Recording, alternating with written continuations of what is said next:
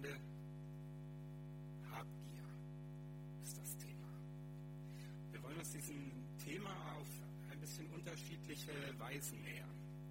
Und weil ich dachte, ich habe mit dem Thema jetzt nicht so viel Erfahrung, ich weiß da nicht so viel drüber, habe ich einen guten Freund von mir eingeladen. Ein, also nicht, dass er damit jetzt Bescheid wüsste, aber kann er vielleicht dann aus seinem Erfahrungsschatz berichten, wie es ist als Hab. Ähm, er ist Historiker seines Zeichens und wird uns ein bisschen mitnehmen in die, in die Entwicklung. Ähm, wie, wie hängt Habgier eigentlich mit den Wirtschaftsformen zusammen, mit denen wir heute zu tun haben? Und war das jemals anders? Wir haben die Predigt in drei Teile geteilt. Ich fange an und höre auf und zwischenrein gibt es den inhaltlichen Input von Daniel Smith, Wirtschafts- oder Technikhistoriker. Dann dachte ich, wähle ich auch ein technisches Beispiel zum Einstieg zum Thema Habgier und das war schwierig, was zu finden, weil ich, wie gesagt, da wenig Erfahrung mit habe, aber mir fiel dann doch was ein, auch wenn ich ein bisschen kramen musste in meiner Erinnerung. Als ich so 13, 14 war, oder vielleicht auch jünger, so genau konnte ich das nicht mehr rekonstruieren, da wollte ich gerne ein Walkman haben.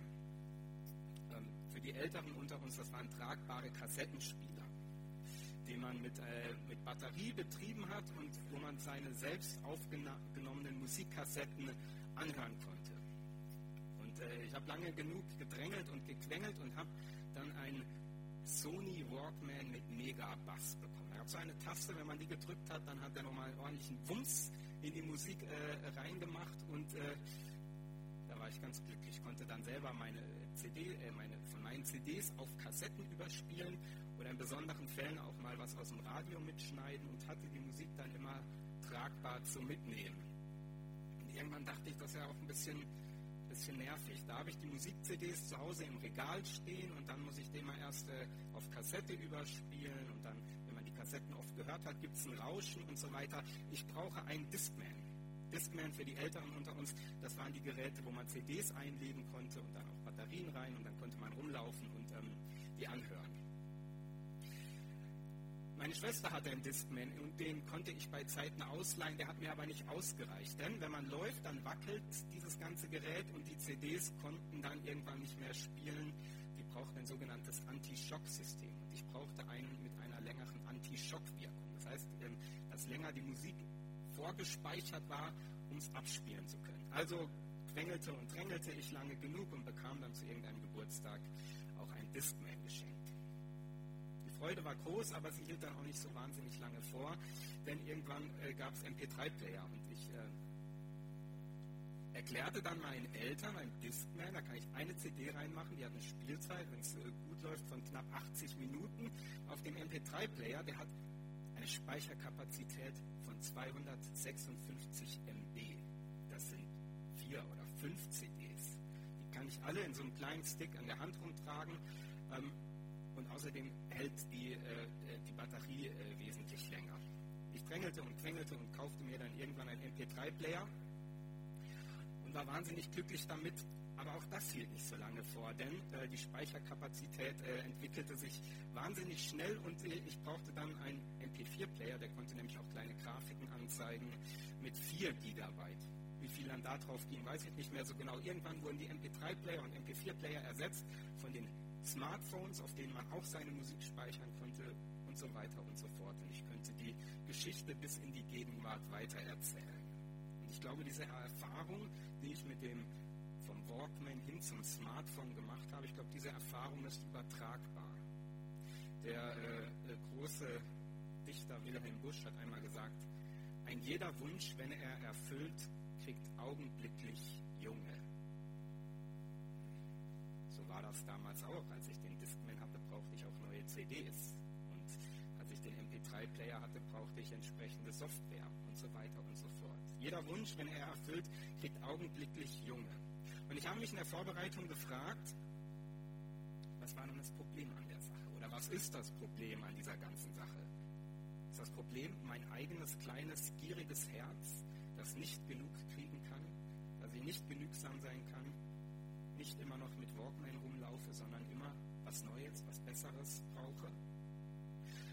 Oder ist das Problem an der ganzen Sache das große Bild, die Industrie, der Markt, der Kommerzialismus, der Kapitalismus, die Firmen, die Global Players, die mich dazu zwingen, diese Sachen haben zu wollen, weil die Technik nicht, Technik nicht mehr anschlussfähig ist oder weil sie durch äh, geschickte Werbung in mir den Wunsch wecken oder Trends kreieren, dass ich weiß, um dazu zu gehören, kann ich nicht mehr mit Walkman antanzen. Da brauche ich das Neuere, das Neueste, das Bessere, in äh, welchen Farben auch immer. Und ich habe gedacht, je nachdem, wie man sich entscheidet, wo der Fehler liegt, an meinem eigenen kleinen, gierigen Herz, das nicht genug kriegt, oder bei den großen Haien und großen Fischen, die nicht genug kriegen können und mich deshalb mit in dieses Spiel reinnehmen, je nachdem muss die Predigt ausfallen. Erhebt man den Zeigefinger gegen die gierigen Menschen, die hier vor mich sitzen, mich eingeschlossen, und die den Hals nicht voll kriegen voller mit Konsum und Gier, oder schwingt man die Faust gegen das große Ganze, gegen das System, gegen, die, gegen unser Wirtschaftssystem, gegen die da oben, gegen die Welt, gegen die Finanzhaie und so weiter und so fort. Oder macht man so eine Mischform und sagt, die da oben sind schuld, aber wir hier unten genauso. Ich glaube, das ist gar nicht so leicht zu entscheiden an dieser Stelle. Und ich glaube, wir kriegen in unseren Tagen etwas von dieser Problematik sehr deutlich mit, wenn wir Nachrichten schauen, Zeitungen lesen oder freitags spazieren gehen und die Schüler statt in der Schule beim Demonstrieren entdecken. Die Kritik an unserem Wirtschaftssystem, an der Art und Weise, wie wir leben oder die letzten Jahrzehnte gelebt haben, die bricht sich Bahn. Da wird etwas deutlich von dieser Spannung und von dieser spannenden Frage, wie soll man umgehen mit der Gier, mit dem mehr haben wollen, mehr konsumieren wollen, mehr produzieren wollen. Wie kriegen wir das zusammen mit dem, was wir hier an der Erde auf Ressourcen haben? Wie kriegen wir das zusammen, dass manche mehr und mehr und mehr haben und andere nichts? Wir erleben in unseren Tagen diese Polarisierung, diese Wachstumskritik, die von den einen gut gefunden wird und von den anderen massiv bekämpft und als lächerlich abgetan Bislang haben wir in dieser äh, Themenreihe zu den sieben Todsünden ähm, es probiert und ich glaube auch dreimal schon geschafft, die positiven Aspekte der sogenannten Todsünde aufzuzeigen. Und ich habe gemerkt, bei Habgier ist das schwieriger. Ich habe überlegt, wie, wie kriegen wir einen positiven Blick darauf? Und ähm, ich, ich werde mich an dieser Perspektive auch noch ein bisschen ausprobieren, aber es ist schwierig. Schwieriger als bei der äh, Lust, beim Zorn und bei der Trägheit, die wir bisher hatten. Die Habgier, äh, die äh, hat sogar juristische Relevanz. Wenn bei einem äh, Tötungsvergehen das Motiv der Habgier ähm, das hauptsächliche Handlungsmotiv war, dann wird dieses Tötungsdelikt als Mord klassifiziert.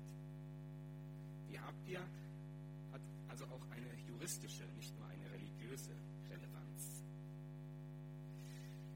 Ich habe vorhin die, die Losung vorgelesen, die sich mit dem Thema Habgier und Schätze hier auf der Erde versus Schätze im Himmel ansammeln beschäftigt. Und äh, ein Vers möchte ich hier noch an, an das Ende von äh, Teil 1 stellen. Das steht im Neuen Testament im ersten Timotheusbrief. In einen kurzen Absatz. Da wird geschrieben, denn wir haben nichts in die Welt gebracht, darum können wir auch nichts hinausbringen. Wenn wir aber Nahrung und Kleider haben, so wollen wir uns damit begnügen. Denn die reich werden wollen, die fallen in Versuchung und Verstrickung und in viele törichte und schädliche Begierden, welche die Menschen versinken lassen in Verderben und Verdammnis. Denn Geldgier ist eine Wurzel alles Übels. Danach hat einige gelüstet und sie sind vom Glauben abgeirrt und machen sich selbst viel Schmerzen. Aber du, Mensch Gottes, fliehe das. Jage nach der Gerechtigkeit, der Frömmigkeit, dem Glauben, der Liebe, der Geduld, der Sanftmut. Wurzel alles Übels. Schon äh, zu biblischen Zeiten war das so. Und dass es im Neuen Testament so prägnant Ausschlag oder äh, Darstellung findet, kommt nicht von ungefähr. Denn die frühen Christen, die Jesusbewegung, die Menschen, die da aus ihren sozialen Kontexten sich herausbewegten und dieser Gemeinschaft, dieser Bewegung anschlossen, das waren Menschen, die mit dem materiellen Streben brechen mussten, ein Stück weit, vielen Stellen gebrochen haben. Eine Bewegung der Armen und Aufständischen. Ende Teil 1. Wir wollen der Habgier auf der Spur bleiben. Einen schönen guten Morgen. Einen schönen guten Morgen von mir. Mein Name ist Daniel, Daniel Smith. Ich bin, genau wie gesagt wurde, Technikhistoriker. Falls Sie sich wundern, was ein Technikhistoriker ist oder was Technikhistoriker machen. Ähm, Technikhistoriker sind Historiker, ähm, also Leute, die sich mit Geschichte beschäftigen, ähm, mit dem Unterschied, dass wir einen Schwerpunkt auf technische Entwicklungen setzen, also auf ähm, Technologien, neue Technologien, die eingeführt werden und wie die das Leben von Menschen beeinflussen, statt äh, zum Beispiel ein Wirtschaftshistoriker, der das mit Wirtschaftssystemen macht oder ähm, äh, Militärhistoriker, die das mit großen Kriegen tun und so weiter. Bin aber ähm, von der Ausbildung her Historiker. Es wird Sie vielleicht überraschen, das zu erfahren, aber wenn man meine Geschichte studiert, dann ist das noch keine Jobgarantie. Ähm, und deswegen arbeite ich bei einer kleinen Nichtregierungsorganisation in Potsdam, die Stiftung für Engagement und Bildung. Und wir machen äh, möglichen Sachen. Aber eins von dem, was wir machen, sind Schulprojekttage zu organisieren zum Thema Umweltschutz und Nachhaltigkeit. Ähm, wir haben ein Beispielprodukt, das, äh, das Handy, das quasi der Nachfolger ist von äh, MP3-Playern. Und ähm, äh, veranstalten Schulprojekttage und äh, gehen Schulklassen und reden ein wenig über Nachhaltigkeit und Produktionsbedingungen und ähm, Globalisierung und andere Sachen, die Siebtklässler faszinieren. Ja, äh, die Habgier. Als Matthias mich fragte, ob ich hier äh, ein wenig etwas über Habgier und den Kapitalismus ähm, erzählen kann, dann sagte ich zu ihm, ich weiß gar nicht, ob das geeignet ist. Der Kapitalismus, ähm, die Industrialisierung, die moderne Wirtschaft, wie wir sie kennen, die moderne Arbeitsform, ja, das ist alles wahnsinnig habgierig. Ähm, das funktioniert mit sehr viel Ausbeutung. Aber ich bin nicht sicher, dass das automatisch bedeutet, dass es schlecht sein muss. Und äh, ich will Sie vielleicht kurz mitnehmen in meinen Gedankengang, als ich das sagte. Ähm, die Habgier, was ist denn die Habgier? Ähm, ich habe das nachschlagen müssen, ich kannte das Wort auch nur in seinem umgangssprachlichen Sinn. Das Habgier ist das Verlangen nach materiellem Besitz, das äh, Streben nach Besitz unabhängig von seinem Nutzen. Das ist etwas, worüber ich ein wenig gestolpert bin, unabhängig von seinem Nutzen. Das Streben nach Besitz, also nicht der Besitz an sich, sondern alleine das Verlangen danach, ähm, die Habgier. Und das ist der Kapitalismus. Der Kapitalismus, äh, das ist ja so ein Kampfbegriff, das wird ja viel verwendet. Ähm, der Kapitalismus ist erstmal eine Wirtschaftsform, in der es Privateigentum gibt und an der, was äh, man die Produktionsmittel nennt, also ähm, so Sachen wie Fabriken, Maschinen und Anlagen im Privatbesitz sein können. Und eine Wirtschaftsform, in der das Grundprinzip äh, des Handelns die Akkumulation ist. Die Akkumulation ist ähm, das Anhäufen, das Ansammeln von weiterem Kapital, von weiterem Geld. Und ähm, die Anhäufung von Kapital, die Akkumulation als zentrales Bestandteil, äh, das ist äh, ganz klassisch Marx, ähm, das führt, sagt er, zum unermesslichen Reichtum für einige wenige und zur Verelendung für alle anderen. Und das wäre ein sehr klassisches Beispiel von ähm, Habgier, die zum Schaden der großen Mehrheit funktioniert. Ähm, ja, und als ich sagte, ich weiß gar nicht, ob das so ist, dachte ich an vorkapitalistische Gesellschaften, also an die Welt, wie sie war, bevor wir den Kapitalismus erfunden haben. Und da mir nur einige wenige Minuten bleiben, äh, werde ich das ein wenig grob machen. Ähm, aber Feudalgesellschaften, Gesellschaften, in denen es ähm, Monarchien gibt, also Könige und Gräfen und Fürsten und so weiter, äh, in denen gibt es sehr wenig Privatbesitz. Das sind vorkapitalistische Gesellschaften, in denen gibt es ähm, keinen wirklichen Privatbesitz von ähm, Land oder Fabriken oder so weiter ähm, sondern das Land gehört äh, ja, einem Fürsten oder einem Gutsherrn oder einem Ritter oder wie auch immer. Das ist dann regional und zeitlich ein wenig unterschiedlich. Das sind aber alles was wir heute ähm, Funktionen des Staates nennen würden.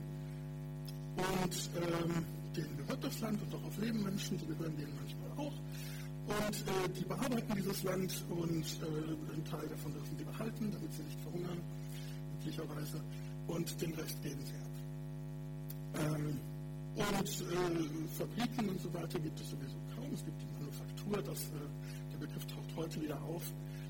Ähm, und die Manufakturen, äh, äh also vorindustrielle Fabriken, deren, oder Werkstätten, würde man sagen, Werkstätten, in denen viel gemacht wird, die sind auch nicht wirklich in unserem heutigen Verständnis im Privatbesitz. Es gibt ein, ähm, ein Privileg, so nennt man das, das man bekommen kann. Man darf man so eine Werkstatt aufmachen und darf darin etwas herstellen und die sind ähm, sehr gut organisiert in Ständen, also in so einer Mischung aus einer ähm, Gewerkschaft und einer Arbeitgeberversammlung. Und das ist alles ein sehr flexibles System, dem es sehr wenig, äh, äh, sehr wenig Innovationen gibt. Es gibt natürlich gibt es viele, aber sie, die Zyklen sind sehr viel länger. Nicht alle zwei Jahre kommt äh, etwas Neues heraus, sondern vielleicht alle zwei Generationen. Und äh, der Kapitalismus bricht das auf. Im Kapitalismus können Sie Grundbesitz haben, Sie können Fabriken besitzen, Sie können Leute für sich anstellen lassen, äh, für sich äh, arbeiten lassen. Und äh, nicht unbedingt die Herkunft, die Geburt weist aus, welche Rolle sie in der Gesellschaft kriegen, sondern die Menge Geld, die sie besitzen.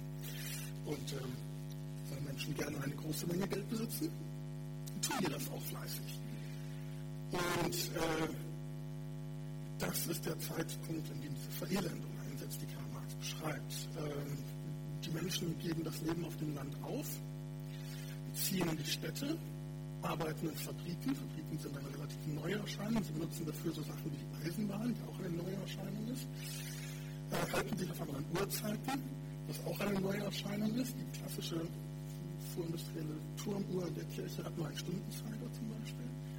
Äh, der Minutenzeiger kommt auf, als es Fabrikarbeit gibt. Ähm, die Menschen verändern ihr Leben grundsätzlich. Das ist, was Technikhistoriker sich gerne anschauen.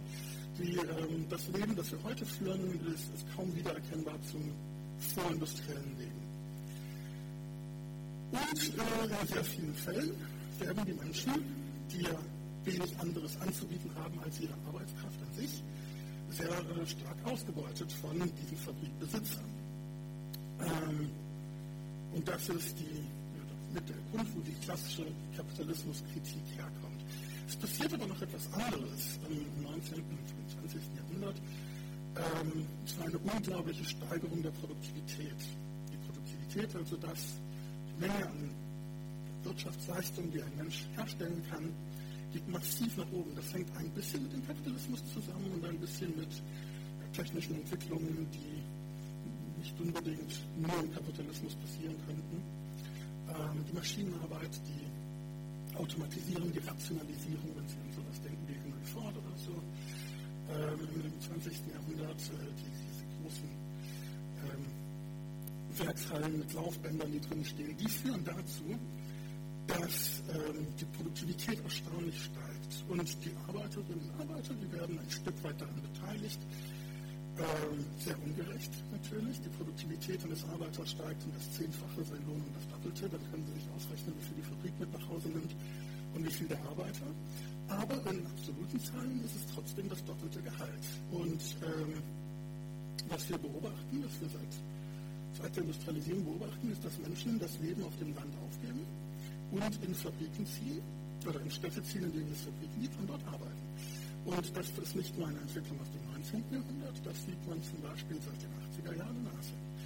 Und dort arbeiten Menschen unter Bedingungen, für die würden wir sagen, dass äh, das völlig unmenschlich ist.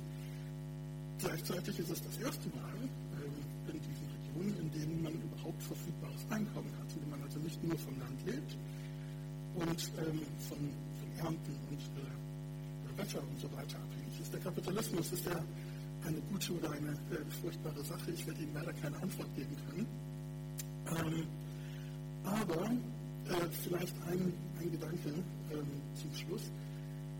Ähm, und das ist etwas, was dem Kapitalismus einzigartig ist oder die Art von Wirtschaftsform, wie wir sie seit 300 Jahren, ungefähr 250 Jahren als Kapitalismus nennen, ist, dass wir zum ersten Mal in der Geschichte der Menschheit für große Teile der Gesellschaft ähm, oder für so gut wie die gesamte Gesellschaft, mit Ausnahmen von Menschen, die in akuten Kriegs- und Region leben, sowas wie Nahrungsmittelsicherheit haben. Das ist nicht so lange her, da gab es auch in Europa Hungersnöte. Wir haben Energiesicherheit. Ähm, wir haben mehr Wohnraum, in Europa zumindest, als wir je zuvor hatten. Berlin hatte mal 4 Millionen Einwohner innerhalb der heutigen Ringbahn. Ähm, der durchschnittliche Berliner hat heute, die durchschnittliche Berlinerin hat heute 40 Quadratmeter Wohnraum. Ähm, wir haben Mobilität in unvorstellbarem Ausmaß. Ich habe mal ausgerechnet, ich selbst fahre ungefähr 60 Kilometer am Tag mit öffentlichem Nahverkehr. Ähm, es ist nicht so lange her, da hätten die meisten Menschen sich nicht weiter von ihrem Geburtsort bewegt, als das, was man in ein, zwei Tagen laufen kann. Und wir haben ungeahnten Zugang zu Konsumgütern. Wir haben ein, ein Leben, ähm, und in Europa ist es weiter als in anderen Teilen der Welt, aber das ähm, ist keine europäische Erscheinung, das passiert auch woanders. Wir haben Zugang zu Konsumgütern, die wir uns äh, sonst nie hätten vorstellen können. Der Besitz von Büchern, eines der wertvollsten Sachen, die jemand im, im vorindustriellen Zeitalter gehabt haben könnte. Und heute ähm, können wir uns Bücher für ungefähr 30 Minuten Arbeitsleben oder so kaufen, für eine Stunde kaufen. Ähm, wir haben Zugang zu Autos und Fernsehern und Kühlschränken und diesen ganzen Sachen, die vor 50 Jahren Luxusgüter gewesen wären. Ist der Kapitalismus also die Wirtschaftsform, ähm, in der wir die nach materiellem Besitz streben, durchaus. Vorindustrielle Gesellschaften waren sicherlich auch auf individueller Ebene habgierig, ähm, aber sie haben es nicht als Gesellschaftsziel erklärt, als Handelsziel von uns allen, möglichst viel zu akkumulieren. Aber ähm, andererseits, was ist schon ein Luxusgut? Das Streben nach Gütern, unabhängig von ihrem Nutzen, ist ein Fernseher ein Luxusgut? Ist ein Auto ein Kühlschrank ein Luxusgut? Das ist nicht sehr lange her, da hätten wir das mit Ja beantwortet. Und heute wahrscheinlich mit Nein. Der große Psychoanalytiker Erich Fromm hat in den 70er Jahren ein Buch geschrieben mit dem Titel Haben oder Sein und hat da ein, ein Konfliktfeld bezeichnet gesagt, es gibt Menschen, die sind am Haben orientiert oder Gesellschaften, die sind am Haben orientiert und Gesellschaften oder Menschen, die sind am Sein orientiert. Und an einer Stelle, da äh, druckt er zwei ganz, ganz kurze Gedichte ab, um den Unterschied zu verdeutlichen. Und ich möchte diese Gedichte einmal ganz kurz vorlesen. Das erste ist ein englisches Gedicht aus dem 19. Jahrhundert, äh, oder aus dem, genau, aus dem 19. Jahrhundert hier in deutscher Übersetzung. Blume in der geborstenen Mauer. Ich pflücke dich aus den Mauerritzen. Mitsamt den Wurzeln halte ich dich in der Hand, kleine Blume. Doch wenn ich verstehen könnte, was du mitsamt den Wurzeln und alles in allem bist, wüsste ich, was Gott und Mensch ist. Demgegenüber stellt er ein kurzes japanisches Gedicht. Wenn ich aufmerksam schaue, sehe ich die Natsuna, eine Blume, an der Hecke blühen. Ende des Gedichtes. Der eine Spaziergänger, der sieht eine wunderbare Blume in der Mauerritze. Und er weiß, diese Blume muss ich haben. Die will ich haben. Und dann pflückt er sie mitsamt der Wurzel und dann hat er sie. Das ist meine Blume. Die kann ich, mit der kann ich machen, was ich will. Die kann ich essen oder einpflanzen oder in eine Vase stellen. Die habe ich. Der zweite Spaziergänger, der läuft umher und sieht äh, aufmerksamen Blickes er und freut sich daran. Und dann geht er weiter. Vielleicht riecht er auch daran. Und hat für diesen kurzen Moment die Erfahrung, das ist eine schöne Blume. An die werde ich mich erinnern. Dieses kleine und wie ich finde sehr prägnante Beispiel äh, macht Erich Fromm als äh, auf, um, um zu zeigen, hier gibt es einen Unterschied zwischen haben, wollen und sein. Haben wollen, das ist besitzorientiert. Da will man mehr haben und tritt gleichzeitig zu den Gütern in so ein ambivalentes Verhältnis, wie mit meinem Sony Walkman. Den wollte ich haben. Das war mein Geburtstagswunsch. Ich wollte diesen, ich wusste, mein Leben wird so viel besser, wenn ich diesen Sony Walkman habe. Und dann hatte ich ihn und dann wollte ich den Discman. Für den Moment war die Freude groß und die Erfüllung allgegenwärtig, aber die hielt nicht so lange vor. Dieses Problem kennt vielleicht der oder die ein nicht. Und auf dieses Problem soll aufmerksam gemacht werden in diesem Gedicht. Ich fand das sehr anschaulich und sehr schön. Die Blume in der Mauer, die Frage, pflück ich sie? Und wenn ich sie habe, dann freue ich mich für den Moment an ihr, dass ich sie habe, dass es meine Blume ist. Aber sie ist tot, entwurzelt, rausgerissen, ihres Ortes entrissen. Wenn ich aufmerksam schaue, sagt der andere Spaziergänger, sehe ich die Nazuna an der Hecke blühen. Für den Moment tritt er mit dieser Blume in eine Beziehung. Das klingt jetzt sehr blumig, aber wahrscheinlich hat er es für den Moment so erlebt. Da ist die Blume, da bin ich, ich freue mich an der Blume und ich lasse die Blume Blume sein. Vielleicht mag es manchmal gelingen, in unserer Welt, unserer Gesellschaft, in all dem, was wir eben auch zum Kapitalismus gehört haben, ein System, das darauf zielt und ja auch seine Vorteile mit sich bringt, dass man ein, Interesse daran hat, Dinge zu haben, Dinge zu erwerben, Dinge zu produzieren, da manches Mal die Blume blühen zu lassen und in der Mauer stecken zu lassen, sie bei ihrer Wurzel zu lassen und vielleicht dann damit oder dadurch zu seiner eigenen Wurzel zurückzukommen.